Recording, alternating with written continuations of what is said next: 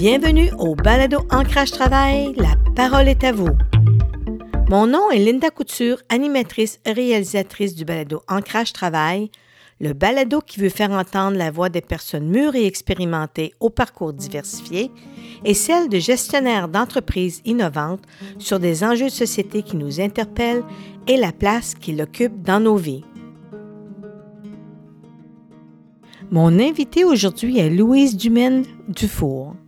Louise partage avec passion comment elle a réussi à assumer avec résilience et détermination les étapes de son cheminement qui lui ont permis de franchir le mur de la malentendance et un trauma d'enfance marquant. Découvrez son histoire singulière au parcours riche en expériences et en apprentissage. Une quête identitaire qui mène à la liberté et une vision du monde renouvelée. Bonne écoute. Bonjour Louise. Bonjour, bonjour. Ça va bien? Ça va super. Merci d'avoir accepté l'invitation. On, on, va commencer par peut-être brosser un portrait euh, par rapport à tes études et, tes expériences de travail. Euh. Oh, OK, t'es bien fine. T'es fine surtout de me donner l'occasion de participer à, témoigner du fait euh, d'une possibilité de, de voix, d'épanouissement, si tu veux, euh, en lien avec la malentendance en particulier, puis donner du sens aussi à la malentendance. On oublie des fois que, quel que soit l'handicap, euh, il y a du sens à ça. Bien, c'est ce que tu es en train de dire, finalement, que les gens ne savent pas que mm. tu avais euh, ce défi-là de malentendance et puis ça a piqué mon attention. Donc, euh, c'est une des raisons pourquoi on peut s'en parler pour que les gens comprennent davantage quand on a euh, des défis, comment on, travaille avec ça pendant toute notre vie? là, j'ai 72 ans. OK. j'ai du plaisir à être libre à 72 ans surtout. parce que la liberté, j'ai pas connu ça au départ. J'ai eu une enfance difficile.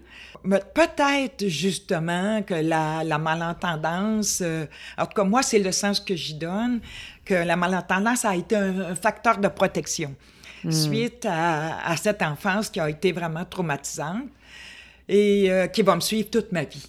Et ça a fait que, quand j'ai rencontré euh, mon conjoint à l'âge de 20 ans, j'ai eu vraiment la personne qui, qui me convenait à 100% je dirais parce qu'il était plus âgé que moi et que je me fiais beaucoup sur son expérience de vie, étant donné que l'enfance en question m'avait comme laissé pas mal poquée, honteuse, sans estime personnelle trop trop.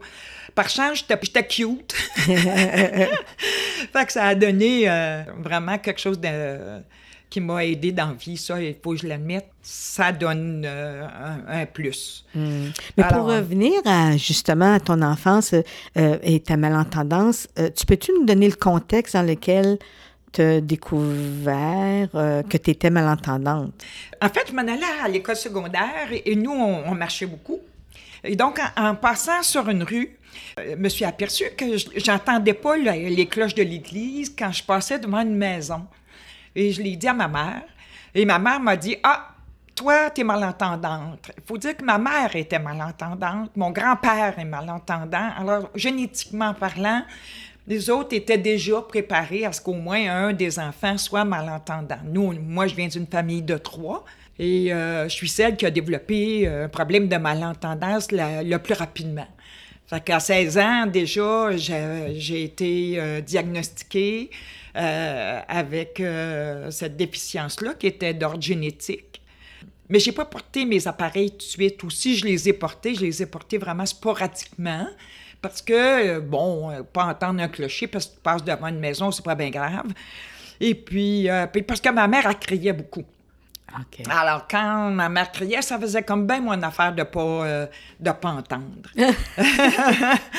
Et je pense que j'ai développé à partir de là, justement, euh, je me suis rendu compte que la, perte auditive, pour moi, avait beaucoup de bénéfices. Ah, lesquels? Euh, ben, entre autres, euh, pas entendre les méchancetés. quand je me coupe, être capable de vraiment me couper. Moi, je lisais beaucoup, beaucoup à cette époque-là. Alors, ça, a aidé ma concentration. Je, suis vraiment. On ne m'a jamais diagnostiqué TDAH, mais je suis convaincue que je l'étais. Alors, le fait de ne pas entendre, ça me permettait de me ramasser euh, de pouvoir canaliser ma concentration euh, plus facilement. Donc, tu, tu décrochais de ce qui se passait que tu aimais moins, puis tu rentrais dans des livres ou dans des espaces que tu créais pour être bien. Exactement, exactement. à cette époque-là, je savais pas que j'étais en train de créer ma vision du monde. Ah, OK. Tu sais, parce que c'est ça qu'on dit, là, par rapport à, un handicap particulier. Ça m'a amené donc euh, à travailler. Euh, ma, première, ma, première job, je l'ai faite dans une compagnie d'assurance. J'ai fait une dépression. J'avais beaucoup, beaucoup de difficultés à mélanger. Je pensais que je faisais de la phobie sociale ou quelque chose du genre. Suite à cette dépression-là, j'ai changé ma manière de voir euh, euh, mon avenir et je me suis dit, moi, je suis pas faite pour le marché du travail standard. Alors, j'ai demandé à mon conjoint, justement, est-ce que ça te dérange que je reste à la maison? J'aimerais ça rester à la maison, je ne veux pas aller sur le marché du travail. Et lui, euh, de me répondre, ben oui, il n'y a pas de problème, en autant que tu nuises pas à mes ambitions. Faut, faut, penser que mon mari avait quand même 16 ans de différence avec moi. Alors, lui, près, près de la quarantaine, là, on est euh, en 72, là, on est encore dans un, patriarcat important. Moi, j'avais besoin de nommer ça. Parce que je ne voulais pas être déchirée. Hein. il faut que j'aille travailler, il faut que je reste à la maison, il faut que je travaille. Euh, je voulais pas faire ça. Puis à l'époque, avec mes contemporaines, euh, c'était mal vu si tu restais à la maison. Parce que tu te définissais pas comme femme, parce que tu avais du potentiel, puis tu restais sous la, coupe des hommes, bon, et ainsi de suite. Mais moi, je, ça me dérangeait pas, ça. C'est, pour moi, c'était important de rester à la maison, de ne pas être confronté au marché du travail, à la promiscuité, à, tout ce que ça supposait. Là, j'étais prête à payer le prix. Mais ça, c'est à cause de ta malentendance que tu te sentais tu t'étais un peu comme recroquevillée sur toi-même. C'est un peu ça? C'est Non, pas tout à fait. Je pense que c'est beaucoup plus la, honte liée à mon enfance, le manque d'estime de moi euh, lié à mon enfance. Parce qu'à cette époque-là, euh, la malentendance, je ne savais pas que j'étais malentendante. Tu sais, je m'adaptais très, très bien à mon environnement. Alors, je portais, le trois quarts du temps, je portais pas mes appareils. Alors, non, c'est pas vraiment l'audition qui me faisait faire ce type de, de, phobie sociale que je pensais avoir. C'était plus la honte. Aujourd'hui, je te dis c'est la honte. Mais à cette époque-là, je pensais que je faisais de la phobie sociale. D'où ça venait cette honte-là? OK. Euh, bon, euh, je pense qu'il n'y a pas d'enfance facile pour personne. Mais moi, euh, j'ai vécu un traumatisme en lien avec l'inceste. Hmm. Alors, et j'ai eu une mère qui n'a pas compris ça. Alors, pour ma mère, que mon père ait incestué ses filles, c'était dramatique. Elle, elle devenait victime de son mari ça a fait que, quand moi, euh, j'ai dit à ma mère, euh, écoute, parce que à un moment donné, quand je suis venue adolescente, j'ai bien vu que c'était mon père qui mangeait, euh, qui prenait tout le, blanc. Mais moi, adolescente, j'étais réveillée sexuellement. et je me disais, c'est pas juste. Ça prend quelqu'un qui, qui soit en mesure d'assumer sa, sa responsabilité. Et j'avais dit à maman, euh, bon, ben, euh, tu sais, c'est pas juste papa qui est dans le marde, là, tu sais, c'est moi aussi. Moi aussi, euh, j'ai pas été correcte dans ça, là. Et je t'ai mangé une claque, là, ou j'ai vu des étoiles. ouais, oh ouais, Donc, c'était ça un peu ton trauma. Mais c'est ça. La relation avec ma mère, elle s'est détruite right through là. Ça a pris beaucoup, beaucoup, beaucoup d'années avant qu'elle revienne. OK. Mais euh, ça, donc j'ai eu peur de ma mère à peu près toute ma vie. OK.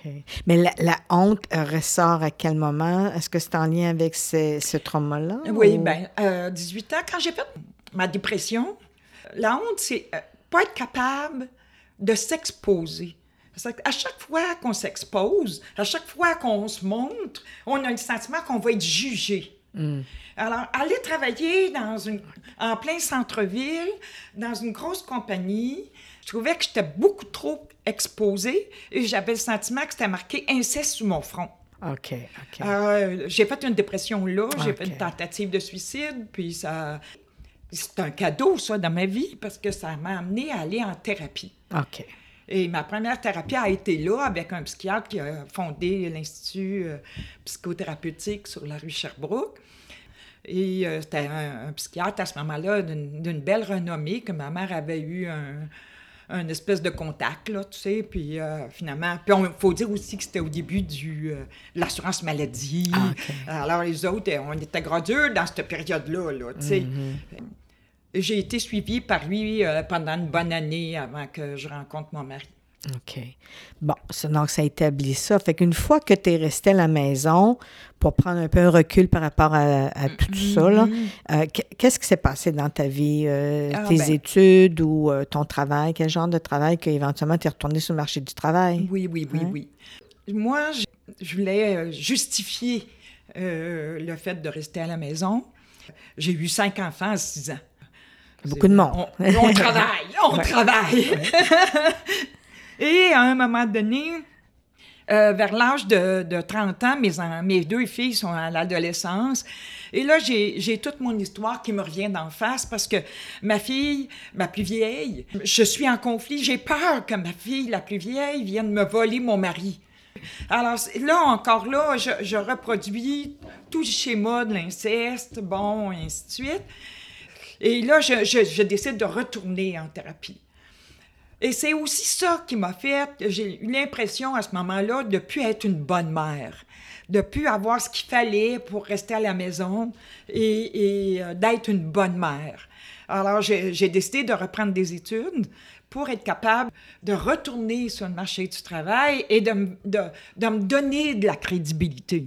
Ça, c'est à quel âge, surtout? Ça, j'avais euh, entre 30 et 32 ans à peu près. là, je suis retournée faire un secondaire 5 après ça, je, me suis en allée direct à l'université pour un certificat en intervention psychosociale. OK. Là, à ce moment-là, j'apportais mes appareils vraiment très, très régulièrement. Mais je peux pas dire que euh, je m'adaptais. Parce que une adaptation suppose une, difficulté. Hein? Mm. On, s'adapte à quelque chose qui va à l'encontre de ce qu'on prévoyait. Mm. Alors, non, là, j'avais mes appareils, j'entendais comme tout le monde. Donc, j'étais encore dans le déni. Alors, euh, j'ai fait mon, mon, certificat, mais de peine et de misère, parce que quand on a cinq enfants euh, et qu'on fait un certificat, plus la maison entretenue, plus tout ça, ben euh, quand j'avais beau avoir un cours par session, quand ça venait de faire, faire les travaux et ainsi de suite, ou je ramais en Moses, là, tu sais. Mm-hmm. Fait que... mais je suis passée au travers, puis j'ai eu des notes satisfaisantes. Et j'ai eu mon diplôme. J'ai voulu en faire un autre, mais là, ça marchait pas. Euh, surtout, moi, c'est la psycho qui m'intéressait. Hmm. Mais tu as fait de la massothérapie aussi. Ça, c'était à quel âge? C'est plus vers la fin de la trentaine. Ah, OK. La fin de la trentaine. En fait, ce qui me motivait le plus, c'était l'autonomie. Un à un aussi, je oui, pense. Oui, oui, oui. Mais encore là, un langage, je ne m'en suis pas aperçu. C'était inconscient, tu vois-tu? Fait que euh, je suis allée dans un cours et... À l'intérieur du cours, je me suis aperçue que ça pouvait me donner euh, une crédibilité, puis que je pouvais travailler dans ça. En tout cas, j'étais vraiment intéressée, passionnée par ça. J'aurais jamais pensé que ça m'aurait donné un fondement comme mes cours de massothérapie. Un, d'abord parce que ça respectait mon désir psychologique, parce que l'école que j'avais choisie, c'était une école psychocorporelle. Mm. Alors, toute ma quête de sens depuis l'enfance, je la, je, je, elle venait comblée, là. Okay. C'est tout la, la, somatisation. On se disait, derrière chaque muscle, il y a tendu, il y a une émotion. Alors, tu vois, là, ce, ce, ce, rapport au corps, là, my God, que j'ai adoré ça, mm, tu sais. Mm. Et j'ai commencé une carrière euh, en massothérapie. Ma vie s'est transformée assez radicalement parce que j'ai eu, euh, après deux ou trois ans, j'ai eu un client que j'aimais beaucoup, beaucoup, en fait, qui portait une souffrance. Et cette souffrance-là, j'arrivais pas à, soit par les questions, soit par les feedbacks, soit par le massage, j'arrivais pas à le soulager d'aucune façon. Et là, à un moment donné, j'attendais qu'il se relève euh, et euh, je m'entends me dire Mon Dieu, vas-tu falloir que je couche avec pour euh, qu'il arrive à se libérer Et là, ça a fait My God, Louise, où t'es rendue Et là, j'ai pris ma première vraie thérapie. Hmm. Et là, je suis allée, puis j'ai été dix ans avec cette dame-là. qui m'a vraiment mis au monde. Ça, je m'apercevais que moi... Libéré, hein? C'est libéré. Ah, elle m'a libérée, mais elle m'a surtout mis au monde. Pourquoi j'ai mis au monde? Parce que quand tu penses que t'es rien, et que tout à coup, tu as une place, tout à coup, quelqu'un t'entend, tout à coup, euh, on dit, mais, mais c'est valide, qu'est-ce que tu vis? Euh, tout à coup, quelqu'un te dit... euh, moi, j'ai même dit à un moment donné à, à ma psychologue, écoute, comment ça se fait donc que tu... Tout ce que je te dis, ça a du bon sens, puis quand je suis chez moi, ça n'a pas de bon sens. Qu'est-ce qui te dit que je suis pas menteuse? Et elle, me Tu répondre, doutais, tu doutais, tu avais beaucoup de doutes, Ben, c'est ça? tu sais, comment ça se fait, je suis aimable là, puis pas là? OK. Tu vois-tu?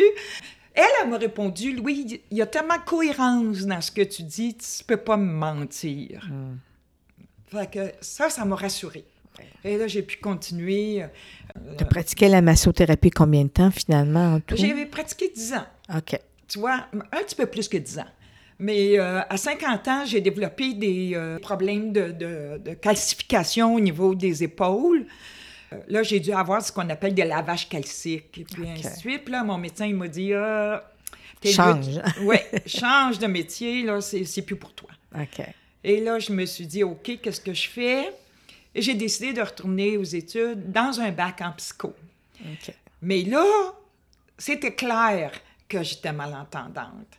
Tu vois-tu, autant en massage, effectivement, le fait d'être un à un m'a permis de pratiquer un métier sans que mon audition soit trop malmenée, sauf quand euh, le client avait le nez dans le trou quand il est sur le ventre, là, puis il a un nez dans le trou. Euh, là, c'est sûr, j'entendais rien. Mais comme le trois du temps, je mettais une musique euh, de fond. Bon, C'est relaxant. C'est ça. Ouais. En principe, je n'avais pas à parler, puis lui ça. non plus, ou elle non plus. Alors, ça m'a vraiment aidé. Mais quand je suis arrivée euh, au bac, là, c'est, plus une question euh, de un à un, là. Alors euh, là, il faut que j'entende, il faut que j'écoute, il faut que... Concentration. Ben oui, la concentration. À cette époque-là, le gouvernement commençait là, à couper ici et là. Et euh, alors, les cours ils étaient moins. Au lieu d'avoir des groupes de, de, de 15-20 personnes, surtout la- la- les premières sessions de bac, la première année de bac, c'était des auditoriums avec des 150, 200 personnes. Eh oui, mais comment tu débrouillais là-dedans avec, euh, avec ta condition, là? Oui. Ce que j'ai fait, c'est que je suis allée au, au bureau des euh, besoins particuliers et euh, j'ai demandé une preneuse de notes. Et la preneuse de notes, euh, ça a été vraiment euh, une force, là, un plus, Un si tu soutien. Oui, un soutien, un support qui m'a vraiment beaucoup, beaucoup aidé. Mais même là, il y avait un défi. Parce que les premières sessions, je m'ostinais avec elle. Parce que moi, j'entends quelque chose, mais elle, elle entend autre chose. C'est qui qui a... Elle est étudiante, pareil comme moi, là. Il a fallu que j'apprenne à m'abandonner. M'abandonner à ce que ce soit elle qui a les oreilles, pas moi. Et vois-tu, c'est là qu'on voit le déni, là. Ouais, Tu ouais. vois-tu? Tu doutais encore de ta capacité à. La compréhension n'est pas la même. Si tu es elle ou c'est moi le problème? C'est ça, Hein? c'est ça. Fait que j'ai de la résistance à Ouais. m'abandonner, tu vois? J'ai de la résistance à accepter que j'ai une limitation, tu OK, vois? je comprends. Fait que, euh, mais ça a été vraiment une chance terrible. Et euh, les, les- les étudiants, étudiantes qui m'ont accompagnée, pour eux autres aussi, j'étais aidante. Parce que le gouvernement est très généreux au Québec pour les, euh, les études euh, des personnes ayant des déficiences. Ça permettait donc aux- à ces gens-là d'avoir un, un mini-salaire, même, je te dirais, un assez bon salaire, pour me partager leurs notes. Oui, oui. Alors, il y, en avait beaucoup, finalement, qui étaient bien intéressés à m'accompagner. Mais là, à l'âge où tu es retourné, tu avais dans la. pré- Au début cinquantaine. Début cinquantaine. Et, mais là, il y avait un écart d'âge. Comment ça s'est vécu, ça, euh, l'intergénérationnel, mais dans un contexte études? Alors, moi, oui, effectivement, à cette époque-là, la moyenne d'âge dans la classe était 24 ans. OK. Je pense que ma preneuse de notes, à l'époque, elle avait à peine dépassé 20 ans. Il y avait un rapport, si tu veux, euh, bon enfant, mais en même temps un peu aussi euh, protecteur de ma part vis-à-vis d'elle, puis elle aussi vis-à-vis de moi. Je l'écoutais, j'essayais de l'accompagner autant que je pouvais dans, dans ses expériences de vie, et ainsi de suite. Puis en même temps, moi, j'étais très supportée par elle parce que eux, ils font le cégep. Moi, j'avais pas fait de cégep. Alors moi, moi, je suis pris là quand je suis aux, aux études. J'ai cinq enfants qui se répandent. J'ai euh, le ménage à faire. J'ai ma clientèle en massothérapie la première année que j'ai pas laissée. Donc, j'ai un temps plein en, en massothérapie et j'ai un temps plein à l'université. Demande-moi pas comment j'ai fait. Ça a resté que après la première année, j'ai fait ce qu'on appelle un burn-out physique. La journée après le dernier examen, mon corps a complètement été épuisé. J'étais même plus capable de lever mes jambes. Wow. Tu vois? Alors, j'ai dû l'année suivante euh, diminuer ma clientèle en massothérapie. En fait, j'ai- fermé mon bureau à ce moment-là. J'ai gardé quelques clients. Tu t'es adapté finalement. Ah Oui, tout Ouais, à fait. ouais, ouais. Je- Tu sais, qu'est-ce qui est important? Qu'est-ce qui est important? Tu pour moi, les études, là, c'était un, un moment de transition important. Alors, donc, on s'adapte, on s'adapte. Et comme je te disais tantôt, ça prend un constat de limite hein, pour être capable de s'adapter. Parce qu'autrement, on ne peut pas dire tu t'adaptes. là. Tu sais, tu, Mm-hmm. tu fais juste vivre. T'es comme le nez rendu sur le mur un Oui, peu. oui, ouais, exactement. c'est ça, ouais. exactement. Fait que là, quand je me suis vue euh, aussi euh, démunie après la première année, j'en ai parlé à ma psy, parce qu'en plus, je suis continue là, à faire ma, ma psychothérapie une fois par semaine. Mm. Fait que c'était vraiment, vraiment beaucoup de, de, de, de travail. Et franchement, je ne sais pas comment j'ai fait. C'est ça. Les autres devaient te regarder en disant Wow! Ah non, je pense pas. Il n'y a personne de conscient dans ça. Non, surtout à 24 ans, tu sais, quand Ouais. tu dis les autres, c'est euh, les, les élèves.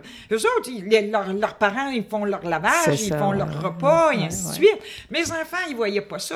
Mes enfants, ils voyaient que les repas étaient faits pareil, le lavage était fait pareil. Alors, c'est pas... Peut-être que mon conjoint s'en est aperçu pas mal Ouais. plus. Mais justement, en parlant de, de tes enfants euh, pendant que tu étais aux études, c'était quoi la perception de, de toi retourner aux études? C'était-tu important pour eux? Comment ils te voyaient dans tout ça? Parce qu'à ce moment-là, est-ce qu'ils avaient réalisé ta malentendance que tu vivais à travers tout ça? Oui. Non, il n'avait pas réalisé. Quand tu es dans le déni, si toi, tu te dis, euh, ben non, je suis pas sourde, comment tu peux dire à tes enfants, je suis malentendante? Tu peux pas. Fait que eux, ils te regardent d'aller, et puis pour eux, quand tu n'entends pas, c'est parce que tu n'écoutes pas. C'est parce que tu comprends pas. Alors, ils voyaient pas le- le- l'effort que je faisais pour arriver à, à faire tout ce que j'avais à faire. Puis de toute façon, je m'en vantais pas non plus parce que on est encore dans le déni. Alors, euh, quand je suis rentrée euh, à 50 ans euh, à l'université, mon inquiétude, c'était, surtout quand j'ai vu que c'était lourd, quand j'ai vu que même si j'avais le goût d'apprendre en psycho, il y avait tellement de matière que j'avais le sentiment d'être une oie qu'on remplit. Combien de fois j'aurais aimé me dire Ah, je, ah, je vais lâcher, c'est trop, c'est trop. Pourquoi tu l'as pas fait? Je ne l'ai pas fait parce que j'avais pas du jugement de mes enfants. Je voulais pas les décevoir. Parce qu'il y avait l'air à être fier que je retourne aux études. Il y avait l'air à être fier.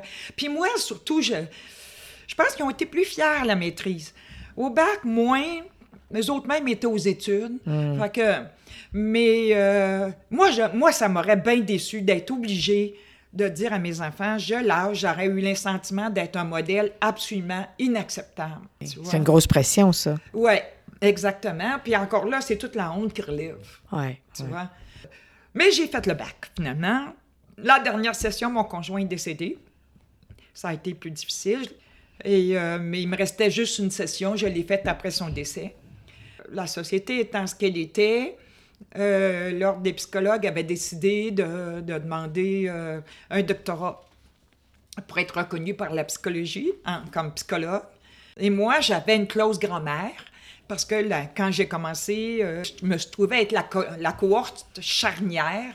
À demander un. oui, une sortie maîtrise. Parce que j'étais char- charnière, je pouvais faire une sortie maîtrise. Étant donné que c'était pas là le doctorat à cette époque-là. OK. Mais avant, j'aimerais ça te dire. que je- en fait, qu'est-ce qui est arrivé, c'est que mes- le- il y a eu beaucoup, beaucoup, beaucoup de, de compétitions pour les gens qui s'en allaient au doctorat, parce que ça prend un directeur. Et les directeurs, ça faisait beaucoup trop d'élèves qui venaient euh, euh, demander à être dirigés. Fait que moi, la première année, on m'a dit non, non, on n'a pas suffisamment de professeurs qualifiés pour être capable de vous accompagner. Et la deuxième année, on m'a dit à peu près la même chose. Et là, je me suis, je me suis dit, OK, je m'en vais euh, en sexo. Parce que la sexologie, je trouvais que ça venait rejoindre les ma et, la psychologie, et, euh, et qu'il y avait de l'entraide, il y avait mm. euh, de l'intervention à faire. C'est tout lié, hein? Ton parcours professionnel, ton parcours euh, études et tout ça, c'est tout voilà, lié. Voilà, D'ailleurs, je vais faire une petite parenthèse.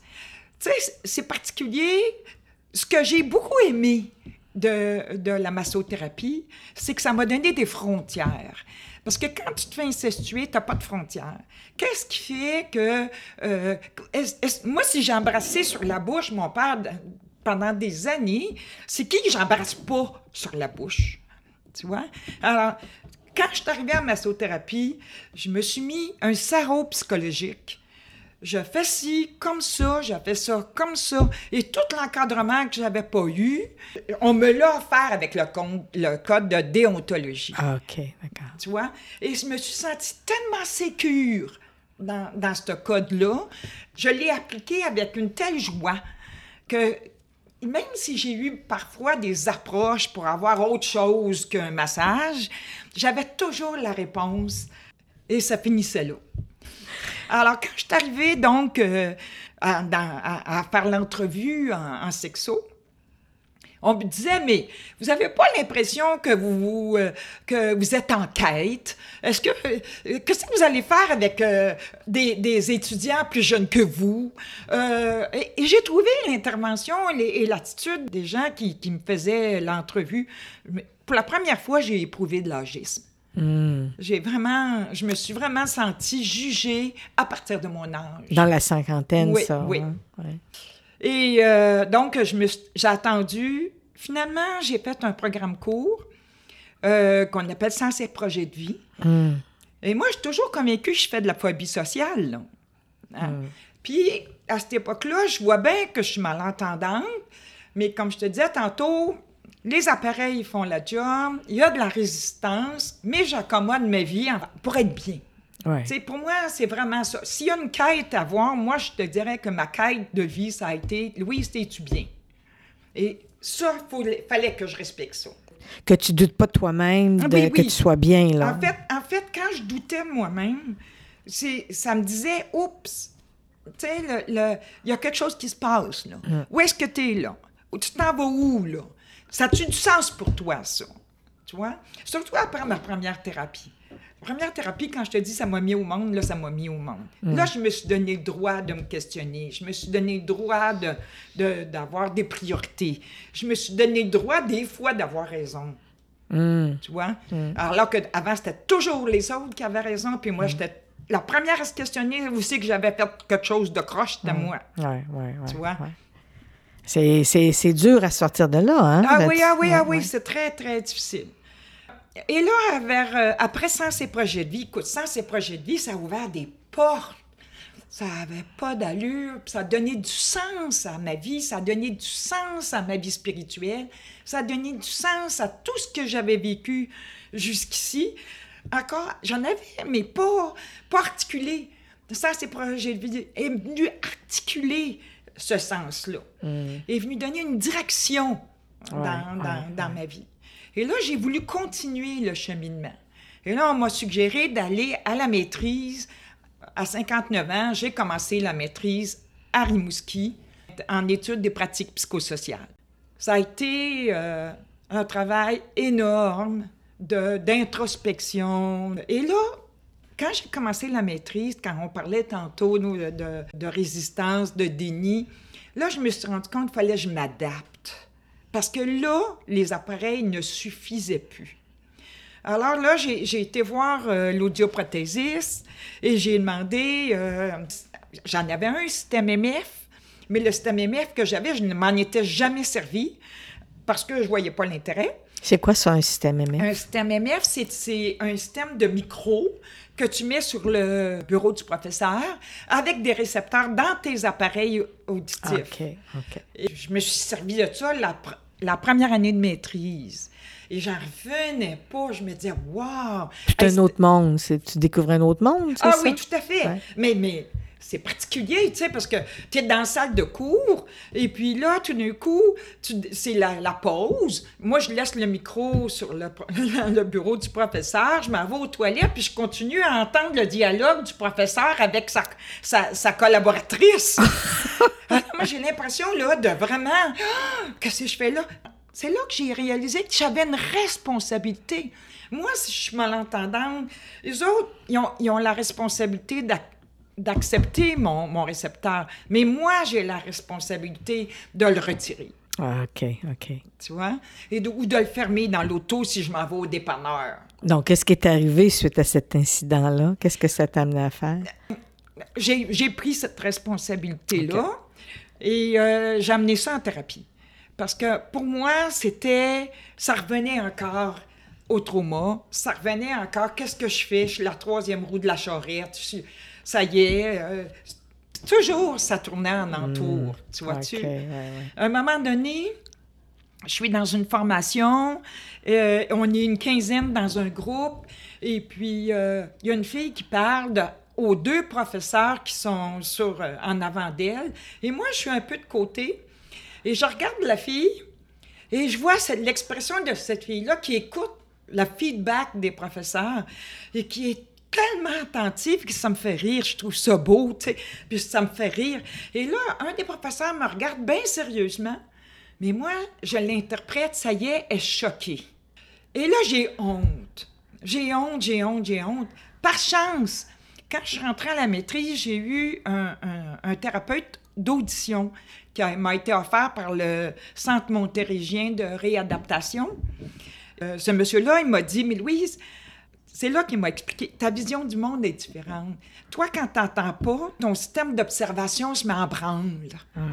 Et, et c'est vrai que je- à ce moment-là, je l'entendais pas, le professeur. Alors, j'étais tout axée sur, sa, sur son expression. Et juste la compréhension de ça, ça l'a effacé la honte parce qu'il y a eu une compréhension. Il y a eu un, ça l'a Autre, donné autre du que sens. par l'audition, c'est Oui, ça? Ah, oui. OK, ça faisait du sens. là. Oui. Ça coïncidait avec ce que tu percevais, puis ce que tu voyais. Oui, oui. Et là, je me suis. je- ça m'a amené à respecter aussi ma vision du monde. J'ai arrêté de passer mon temps à me culpabiliser parce que j'ai pas la même observation que les autres. Parce que tout d'un coup, je suis distraite par quelque chose. Tu vois-tu? Fait ouais, ça, ça, ça vraiment, là, ça il y a eu une grande liberté, là. ouais, Tu ouais. vois? Et je pensais bien que j'avais vraiment. euh, Ça t'a ouvert les yeux sur... ah, tout à fait. Ouais, ouais, ouais, tout à fait. Ah. Puis d'ailleurs, j'ai vérifié avec le professeur, puis la professeure était surpris de mon rire, mais pas du tout choquée après moi. OK, OK. Ouais, ouais. Fait que- T'étais tellement habitué de remettre ça sur ta faute Oui. ou quelque chose qui allait oui, pas. oui, oui, oui. Là, ils vont penser que j'écoute pas. Là, ils vont penser, tu vois. Ouais, ouais. Fait que euh, ça a été vraiment souvent pénible. Il y a une autre chose aussi, j'aimerais ça te dire. Quand je suis allée au CMR et qu'on m'a demandé, euh, on m'a dit que je, je manquais d'habileté sociale parce que je, je faisais pas de demande. Je, je demandais pas aux gens. Bon, écoute, là, le soleil est dans ta face, je suis plus capable de te lire. Je faisais pas ça. De toute façon, je savais pas, je lisais ses lèvres à ce point-là. Tu vois? Fait que j'étais juste Tu malheureuse. l'as pas dérangé? Exact, exact. Alors, j'étais juste malheureuse de ne pas être capable d'entendre du fait que je n'étais pas capable de récupérer rien sur les lèvres, puis je voulais pas déranger l'autre, tu vois? La même chose pour... Des fois, les gens me parlaient, puis là, tout d'un coup, je, je disais, mettons, « Hein? » Là, il- il- le temps qu'il me répète, le sens de la première phrase venait de m'arriver. OK. Et là, les gens sont portés à dire, elle, elle entend juste quand ça fait son affaire. Ah, OK. Donc, eux autres, c'est ce qu'ils percevaient, Oui, ce qu'ils voyaient en c'est toi. ça. Alors, dans l'examen, à un moment donné, le- la, la personne qui faisait l'entretien, elle a une feuille devant ses lèvres, tu sais, puis je suis là à essayer de deviner c'est quoi qu'elle dit, puis c'est quoi qu'elle dit. Lors de l'entrevue, ça, tu parles? Oui, c'est l'entrevue de- d'évaluation Ouais, euh, ouais. au CMR. Ouais. Et là, j'ai dit ça, tu sais, j'ai dit, ah, je m'excuse, j'ai pas fait attention, mais ça m'y est venu après, tu sais. Fait que là, elle, elle m'a expliqué qu'il y avait un délai qui est plus grand que pour la moyenne des gens entre l'audition et le sens de ce qui est dit. C'est ça qui fait que quand je fais un, le travail d'interprétation de l'audition continue. Et là, dans le milieu de la phrase de l'autre, je me dis Ah, j'ai compris. OK, OK. Tu comprends? Et ça aussi, ça m'a grandement soulagée. Parce que je, pensais que je me concentrais pas, je pensais que j'écoutais de travers, je pensais. Tu vois-tu? Euh, ça, ça, me traumatisait pas mal, tu sais.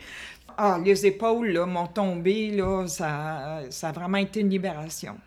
Toujours pour revenir à la fin de la maîtrise, à la fin de la maîtrise, j'ai pu faire un lien entre l'audition et euh, l'inceste. Et c'est là que j'ai réalisé, c'est seulement à la maîtrise, un, que j'ai accepté la limitation, puis que j'ai accepté les bénéfices de cette limitation-là. Parce que pour moi, ça a été un grand facteur de protection, ma malentendance. Moi, j'avais besoin d'avoir le monde beau.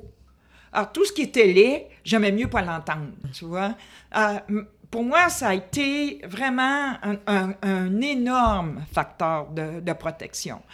Jusqu'ici, je me dis, j'aimerais ça, là, qui arrête mon facteur de.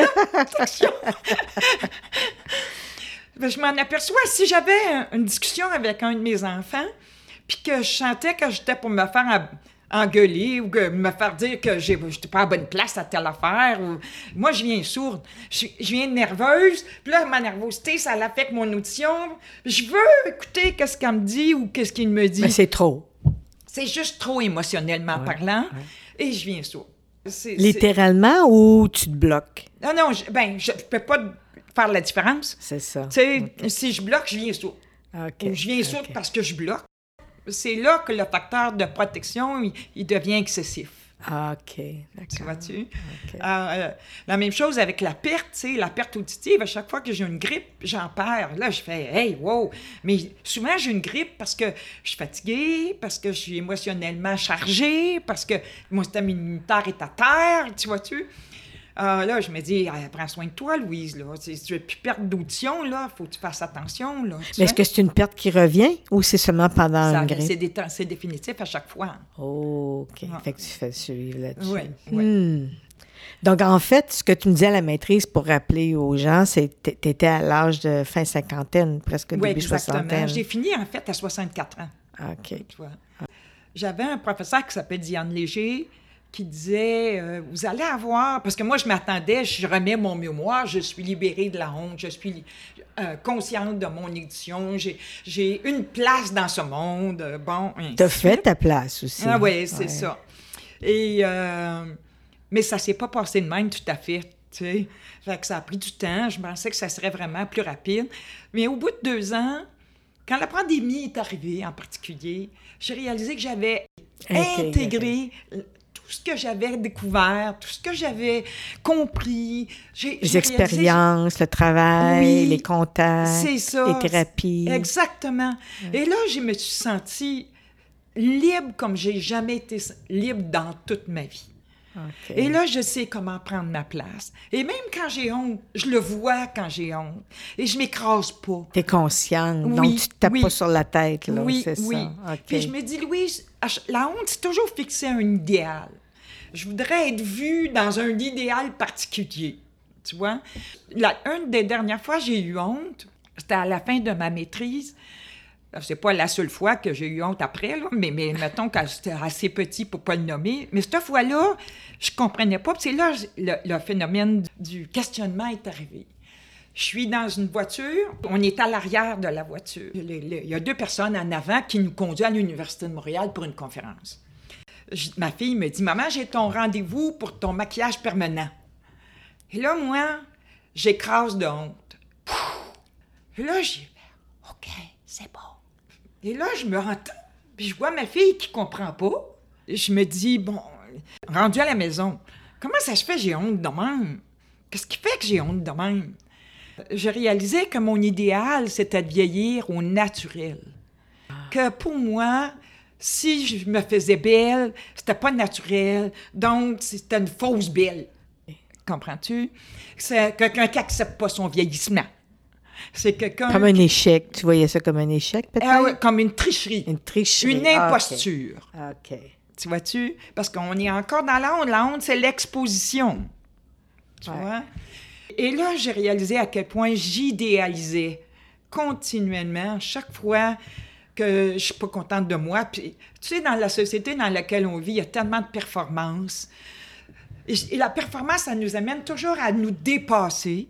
Où est-ce qu'on met la limite dans ces contextes-là? Et souvent, on est mené par un idéal.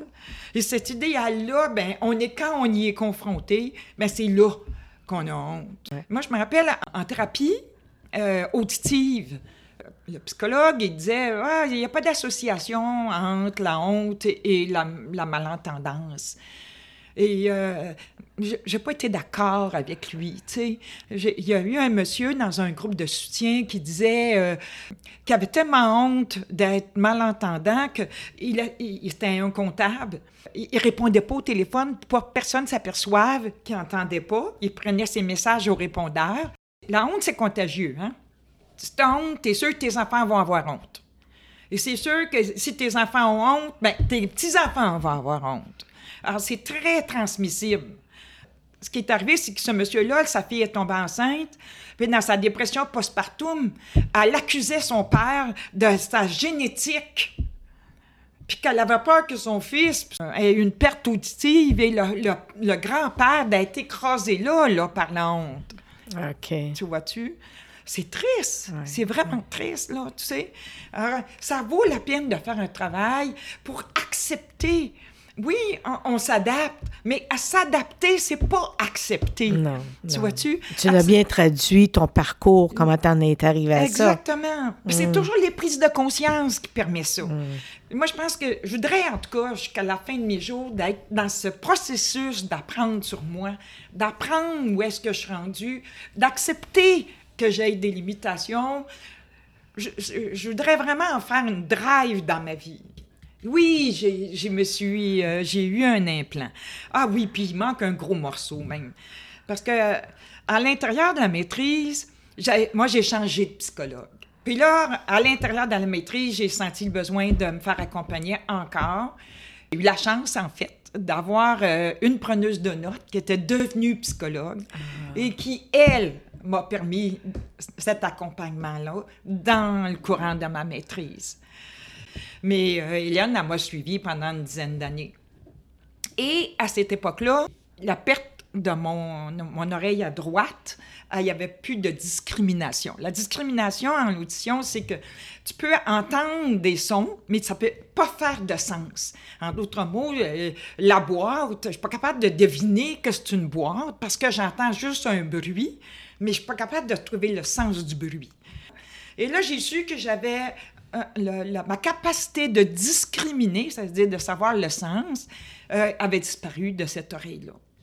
Alors là, mon audiologiste à l'hôpital, elle m'a dit là, Louise, t'es mûre pour un implant. Et moi, je commençais une relation à ce moment-là. J'ai eu la chance d'avoir un compagnon. Ça faisait trois mois que je commençais euh, cette relation-là, au moment où euh, on a décidé de m'opérer.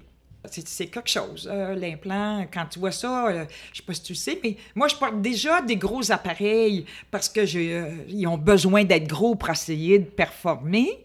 Mais là, tu as une affaire est quatre fois plus gros que l'appareil que tu portes déjà. C'est un choc juste à le regarder. Puis après ça, ben, tu apprends qu'on va t'ouvrir. Après ça, tu apprends qu'on va détruire ton oreille. Et là, je trouve ça inquiétant, mais je me dis, bon, c'est pas grave, en autant que, que, que ça fasse plus, là, que ça soit un bon, là, tu sais, que, que, que je puisse... Une amélioration. qu'il y ait une amélioration. Moi, ma phobie, c'était, je veux communiquer.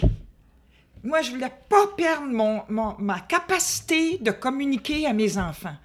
Et ça, c'était vraiment, vraiment, vraiment essentiel. Et c'est mon compagnon qui m'a dit, Louise, ça, c'est ta carte d'assurance pour la communication. Même si tu perds ton autre, ton autre oreille, ça, ça changera pas. Fait que ça, c'est garanti. Fait que j'ai... Ça m'a tellement, tellement donné un coup de pouce pour, euh, pour continuer le chemin à ce niveau-là. Puis c'était gros, là, ce, que, ce qui s'en venait, donc euh, ça t'a rassuré. Ah oui, oui, oui. Dans la démarche pour accueillir l'implant, à un moment donné, tu rencontres une psychologue qui est spécialisée dans ce domaine-là. Hmm. Et j'ai dit, je fais des cauchemars. Puis j'ai dit, je fais des cauchemars à penser que j'ai ça dans la tête puis que ça pourrait m'être enlevé. Puis j'ai dit, j'ai fait la même chose quand j'ai eu des implants dentaires. Je faisais des cauchemars où on, marchait les implants dentaires. Et elle, puis là, moi, je me disais, je suis folle, là, tu sais, il y a quelque chose qui ne marche pas dans ma, dans ma tête, là. Et elle, elle m'a dit, Louis, c'est typique des gens qui ont une greffe de rein, une greffe d'organes, qui se promènent avec les organes de quelqu'un d'autre, puis qui ne s'est pas approprié encore. OK. Tu vois? Et là, ça aussi, ça m'a soulagé beaucoup. Hey, réalises-tu tout l'aide que j'ai eu dans ma vie? Hey. Ouais, mais il fait que tu travailles fort aussi là, pour tout t'approprier tout ça, là. Ah oui, ah oui, oui, c'est sûr. Puis, puis je, le, je veux. Puis de le digérer, là. Oui, oui, c'est ça. Mais euh, c'est pas rien. T'as fait beaucoup de travail, toi aussi, là. mais je, ça fait rien. Tu sais, vraiment, j'ai eu, j'ai eu la chance d'avoir beaucoup d'aide, tu sais. Fait que ça m'a euh, vraiment aidé. J'ai, ça a arrêté mes cauchemars right through, là. ça, ça, a été fini, j'ai compris, puis euh, c'était correct, tu sais. Alors, j'ai eu cet accompagnement-là aussi par mon, mon compagnon à, cette époque-là, qui a été vraiment d'une patience d'ange, parce que tu comprends rien, hein? quand tu mets ton, ton implant, on te demande d'enlever ton appareil pour un mois pour que les snaps se, forment entre l'électrode qu'on t'a installé et le, système d'audition. Et euh, au bout d'un mois, j'ai mis mon appareil. Mais j'étais tellement rendu habituée. C'est pour dire, je pense que j'ai une grande capacité d'adaptation. J'espère. oui, je vois ça là. Parce que j'étais tellement habituée d'entendre avec juste le 30% que quand j'ai mis mon, mon, mon appareil auditif, je m'attendais jamais à avoir un son aussi beau. C'était incroyable. Ça aurait pu être insupportable au départ. Ça aurait pu être insupportable. Ben, j'avais pas d'attente. Ah, OK. J'avais pas d'attente. Non, je, suis rarement dans l'insupportable. fait que, non, mais quand je l'ai mis, ça fait. Hein? Puis là, j'écoutais de la musique. C'était drôle oh, parce que j'étais avec ma petite fille, mon compagnon, puis moi. Puis il y avait un morceau de musique, puis il me semblait que je comprenais la musique. J'ai dit, ah, c'est euh, Elvis Presley. Il me dit non, c'est c'est un chanteur québécois qui chantait en français. Mais c'était trop beau. Ah, tu passais par-dessus ça. ça extraordinaire. Ah. Ah, j'avais l'impression que mon cerveau venait de se défatiguer de moitié. Tu sais, là. Et là, comment tu vas maintenant avec tout ça, avec tout ce parcours-là? Euh, très euh, sinueux, euh, des hauts et des bas et tout ça, là, maintenant. Je pense que tu as le meilleur des mondes maintenant, je crois. ou à peu près. Écoute, comme hein? je te disais au début, j'ai jamais été aussi libre que je ne le suis présentement. Tu sais, je reviens à ma, à ma, à ma psychologue, ma dernière psychologue, Hélène. Hélène, elle, ne m'a pas mis au monde, elle m'a mis dans le monde elle m'a fait comprendre que je devais être responsable de l'autre. Tu sais, quand tu te fais mettre au monde, là, tu es responsable de toi. Mais quand tu te mets dans le monde, tu es aussi responsable de l'autre. Et c'est ça qui, qui, a été bon. Dans, dans c'est ça qui m'a permis d'avoir un compagnon de vie. C'est ça qui m'a permis de, de, poursuivre ma vie avec ce sentiment-là que j'ai une responsabilité par rapport à ma liberté. Oui. Puis que tu veux continuer d'apprendre, tu l'as mentionné ah, plusieurs fois, là. C'est ça, il y a toujours. J'ai juste à faire attention à mes limites, par exemple. Oui. Les femmes, on a toutes besoin de ça. On a toutes besoin de ça, puis particulièrement quand on est passionné. Oui, oui. Bien, je voudrais vraiment te remercier pour toute euh, ta générosité, ton intimité à partager avec nous, euh, parce que je suis certaine qu'il y a des gens qui vont en apprendre beaucoup sur, sur soi, avec ou sans surdité ou de malentendance. Mm. Euh, là, je comprends mieux. On a eu une première rencontre, à la lecture des documents que tu m'avais donnés, mais de t'entendre, ça fait toute la différence. Ah ben tant mieux, je te remercie. Merci d'avoir écouté cet épisode d'Ancrage Travail. Voulez-vous en connaître davantage sur différents enjeux qui pourraient vous intéresser? Alors suivez-nous sur facebook.com barre oblique ancrage travail et partagez dans vos réseaux. Au revoir et à notre prochain épisode.